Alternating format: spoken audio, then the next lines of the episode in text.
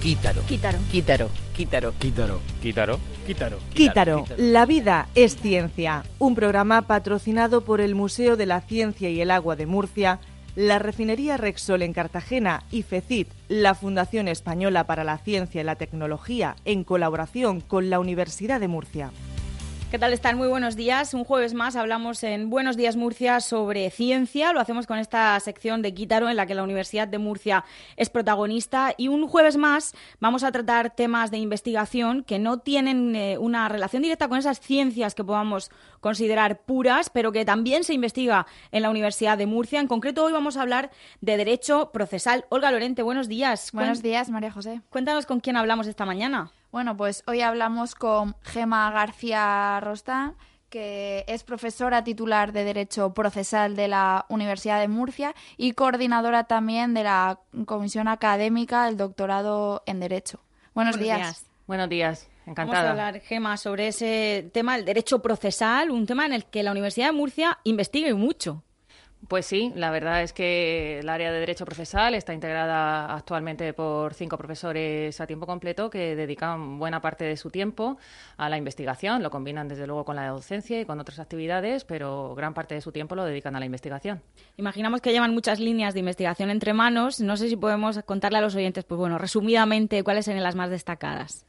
Bien, pues eh, actualmente las líneas de investigación en las que en mayor medida nos estamos centrando es en encontrar eh, qué caminos debe de seguir el proceso civil fundamentalmente para lograr que mm, personas en situaciones económicas más débiles, como son los consumidores o también aquellos pequeños empresarios o emprendedores, encuentren en ese proceso civil un instrumento que les proteja frente a abusos que se puedan producir por parte de otros operadores pues más potentes como pudiera ser pues grandes empresas, entidades financieras, etcétera.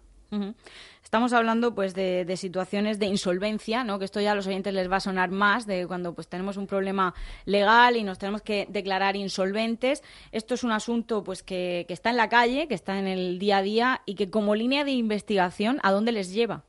Bueno, pues eh, yo en concreto me he dedicado, junto también con otro profesor eh, ayudante actualmente del área de Derecho Procesal, el profesor Tomás Tomás, a investigar los temas de concurso de acreedores, esas situaciones de insolvencia y cómo lograr que ante tales situaciones, pues eh, una buena gestión del proceso concursal permita que éste consiga los objetivos que se pretenden, que son satisfacer a los acreedores, sin duda alguna, porque las deudas eh, hay que satisfacerlas y eso es bueno para que la economía eh, fluya, pero a la vez procurando que el deudor eh, se encuentre en una situación que le permita volver a empezar económicamente y no partir con un lastre que lo deje en una situación de marginación social y económica. Y bueno, pues esa es una de las líneas en las que nos estamos centrando. Y en esta época de crisis permanente, ¿siguen con las mismas líneas de investigación de antes? ¿Han tenido que cambiarlas? Pues la verdad es que desde hace unos eh, seis o siete años hemos reorientado en alguna medida nuestras líneas de investigación cuando empezó, cuando entró en vigor la ley de enjuiciamiento civil allá por el año 2000, que es la que regula los eh, procesos judiciales, pues las líneas estaban centradas fundamentalmente en la protección del crédito, la tutela del crédito, qué instrumentos eh, arbitraba nuestra ley de enjuiciamiento civil para proteger al acreedor y que éste, en casos de incumplimiento por parte del deudor, viera satisfechas eh, sus deudas. Y sin embargo, desde que ha empezado la crisis, posiblemente mm, eh, motivado también en buena medida porque el legislador ha empezado a introducir en el proceso normas de protección a los deudores, pues también los investigadores reorientamos eh, nuestra investigación hacia eh, los mecanismos de protección de aquellos deudores que verdaderamente están necesitados de protección, es decir, aquellos que cuando no satisfacen sus deudas, pues no es porque no quieran, sino en muchas ocasiones porque no pueden o porque han aceptado unas condiciones para la adquisición de sus deudas que no eran justas en relación con eh, su situación personal.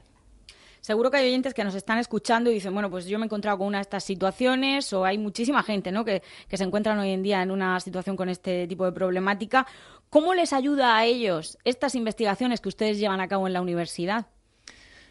Bueno, pues nos gustaría que les ayudara más. Eh, la, investigación en el ámbito jurídico eh, y en la universidad eh, tiene por objetivo, bueno, una vez que se han alcanzado determinados resultados, difundirlo a través de publicaciones en revistas científicas especializadas o a través de monografías, monografías que están y artículos que están al alcance de todos y también del legislador, es decir, de aquellos sujetos que se encargan de elaborar las leyes y que pueden eh, obtener de esas publicaciones que nosotros hacemos buenas ideas en aras a eh, incorporar mejores leyes en nuestro ordenamiento jurídico. Esa es la idea. Eh, otra cosa es que no siempre eh, los resultados que nosotros difundimos y que creo que difundimos suficientemente para el que esté interesado, para que el que esté interesado pueda acceder a ellos, que sin embargo, eh, pues finalmente no lleguen a, a, quien es interesante que llegue, que en definitiva es el legislador, que haciendo mejores leyes, pues puede proteger a esos sujetos que se encuentren en una situación de desprotección. hay cierta controversia en torno a que las leyes están obsoletas sus investigaciones ayudan a avanzar en, este tema? Sí, es, eh, eso es lo que pretendemos, ¿no? Que hacer mejores leyes para los ciudadanos obsoletas. Bueno, el legislador siempre actúa quizá con un poco de retraso en relación con la realidad social ante la que se encuentra. Em, a veces, sin embargo, eh, las ansias del legislador por cambiar la situación eh, normativa establecida e introducir otra que se acomode a los nuevos tiempos, pues también peca de precipitación y al final los resultados no son los esperados. De hecho, fundamentalmente en la última legislatura, eh, las modificaciones legales han sido constantes, una detrás de otra, y leyes que incluso sin entrar en vigor, pues ya se han modificado tres o cuatro veces porque se ha advertido errores en, eh, bueno, el caso no exactamente así, pero muy parecido es el de la ley de tasas, ¿no? Que muchos ciudadanos sabrán, pues que para acudir a la justicia civil se impusieron unas tasas judiciales que tenía que pagar cualquier ciudadano, incluida persona física, y que fueron un auténtico despropósito. Y luego el legislador, pues, eh, tuvo que modificar una ley que apenas tenía meses con otra ley después. En fin, todo muy precipitado. Sería conveniente, efectivamente, que nuestro ordenamiento jurídico y nuestras leyes estén adaptadas a los tiempos que corren, pero también legislar con, una, con un cierto sosiego y con una previa recapacitación sobre cuáles pueden ser los resultados que se obtengan con la aplicación de esas normas. Gemma, como decía Olga, hay quienes hoy en día pues señalan que la Constitución española está anticuada, que el sistema legislativo está anticuado. De alguna forma nos podemos sentir eh, orgullosos. Esto se dice por un desconocimiento, porque al final nuestro sistema legislativo tiene esas herramientas, como está mencionando, para que se pueda ir actualizando. ¿Podemos estar contentos con el sistema español o realmente habría que hacer un cambio mucho más drástico de lo que se está haciendo? Bueno, esa es una pregunta muy general sobre todo el derecho y no mm. tanto sobre mi campo de, actuación. La verdad, mm, eh, yo creo que sí que podemos estar orgullosos de lo que tenemos y que tenemos una constitución que ha cumplido muy bien su papel durante muchos años. Que quizá a lo mejor convenga reformarla en ciertos puntos. Bueno, pues eh, se puede reformar, ciertamente. Existen los instrumentos para ello. En cuanto al resto del ordenamiento jurídico, teniendo en cuenta que, bueno, pues eh, partíamos antes de la Constitución, de un régimen eh, preconstitucional y propio de un sistema dictatorial, pues hemos adaptado todo nuestro ordenamiento jurídico, prácticamente todo, ¿no? Yo creo que a, un sistema democrático y de derecho, de las pocas leyes que quedan por modificar, y pues es la ley de enjuiciamiento criminal, que se ha intentado en muchas ocasiones y que data de 1882, es decir, que es una ley, bueno, pues eh, del siglo XIX, y es así que es verdad que necesita ya imperiosamente una modificación y que no se logra esa modificación. ¿No? Pues por, muy diversas razones y es uno de los campos en los que sí que es cierto que yo diría que tenemos un régimen completamente obsoleto. Pero en otros muchos campos, en el campo de la justicia civil, por ejemplo, pues nuestra ley es del siglo XXI, es, de 2000, pero entró en vigor en el año 2001, ¿no? Y está actualizada, es una ley moderna y además que ha sufrido diversas reformas a lo largo de estos 16 años. Ha hablado antes de herramientas de difusión, una de ellas son los congresos y además están preparando precisamente ahora uno. Pues sí, la verdad es que eh, estamos muy ilusionados. el, otro profesor del área de Derecho Procesal, que es el profesor Julio Sigüenza López, eh, y yo somos eh, investigadores principales de un proyecto de investigación que nos concedió en el año 2014 el Ministerio de Economía y Competitividad dentro del programa Retos para la Sociedad, que se enmarca a su vez en la conocida estrategia europea Horizonte 2020.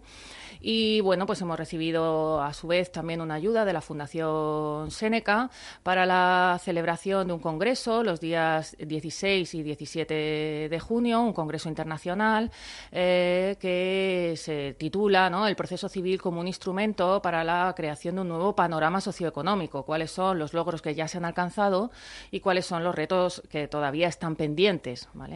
Eh, la idea es que participen eh, profesionales de muy diversos campos, ¿no? del ámbito de la judicatura, abogados también, de diversos eh, despachos de abogados, tanto a nivel eh, nacional como en el ámbito más eh, local y, por supuesto, reputados profesores, catedráticos, no solamente españoles, sino que también tenemos prevista la asistencia de profesores de Italia, igualmente. Y precisamente en relación a Italia también están desarrollando otro tipo de proyectos de internacionalización. Están muy en contacto con el país vecino. Pues sí, la verdad es que es eh, una colaboración, una colaboración reciente, pero que cuenta con el apoyo de la Universidad de Murcia a través de la convocatoria Erasmus Plus. Pues hemos establecido contacto con una profesora de la Universidad de Trento, de la Facultad de Derecho, que es una de las facultades más prestigiosas en, en Italia. Y bueno, pues hace poco yo he tenido la oportunidad de estar en esa universidad en el marco de un convenio de docencia, pero vamos a abrir también eh, un convenio de intercambio de estudiantes de grado con esa universidad. He impartido allí pues eh, docencia tanto en, grado como en, doctorado y está previsto que la profesora Silvana Dalamontá pues venga eh, dentro de poco, concretamente la semana que viene, aquí a Murcia, igualmente a impartir docencia en un seminario a los estudiantes de grado, que bueno, ya están de exámenes, pero todavía creo que encontrarán un hueco para asistir a este seminario y también impartirá un seminario de investigación ya estrictamente dirigido a investigadores eh, en relación con eh, la implantación en Italia de la mediación como forma de resolución de conflictos. Una mediación que también en España está ganando fuerza, ¿no? Sí, eso se pretende. La mediación es un instrumento para resolver conflictos fuera del ámbito de la justicia civil, que desde luego está dando muy buenos frutos en el ámbito familiar, en el de las relaciones familiares, los conflictos eh, entre cónyuges que deciden, pues, o, intentar continuar con su relación o bien optar por una separación o un divorcio. Y bueno, pues como en esa materia eh, los problemas no son solo jurídicos, sino que son eh, de muy diversa índole pues la mediación está, la verdad, creo que en toda España dando muy buenos resultados. La idea es extender la mediación como forma de resolución de conflictos al ámbito civil y mercantil en general, de las relaciones civiles y mercantiles en general. Ahí estamos un poco más verdes, tenemos normativa, hemos adaptado una directiva comunitaria que nos venía impuesto ¿no? por parte de la Unión Europea, pues eh, la hemos adaptado hace no muchos años, se está intentando fomentar la mediación como forma de resolución de conflictos eh, que a la vez logra pacificar las relaciones, algo que el proceso judicial, sin embargo, pues rara vez consigue, ¿eh? que logra pacificar las relaciones entre aquellas personas que tenían ¿eh? pues un, conflicto de intereses en un determinado momento y bueno, pues como alternativa yo creo que es una más y siempre que se ofrezca a los ciudadanos junto a la posibilidad, si es que no logran el acuerdo de mediación, de acudir a la Administración de Justicia, me parece que puede ser un acierto. Bueno, se nos acaba el tiempo. Muchísimas gracias a Gema García Rostán, recordamos profesora titular de Derecho Procesal de la UMU y coordinadora de la Comisión Académica eh, Doctorado en Derecho. Muchísimas gracias por su visita y por adentrarnos un poco más a todas estas líneas de investigación relacionadas con el derecho que hoy están muy vigentes en la sociedad. Pues muchísimas gracias a vosotras y ha sido un placer. Gracias, buenos días. Quítaro. Quítaro. Quítaro. Quítaro. Quítaro. Quítaro. Quítaro. Quítaro. La vida es ciencia. Un programa patrocinado por el Museo de la Ciencia y el Agua de Murcia, la refinería Rexol en Cartagena y FECIT, la Fundación Española para la Ciencia y la Tecnología, en colaboración con la Universidad de Murcia.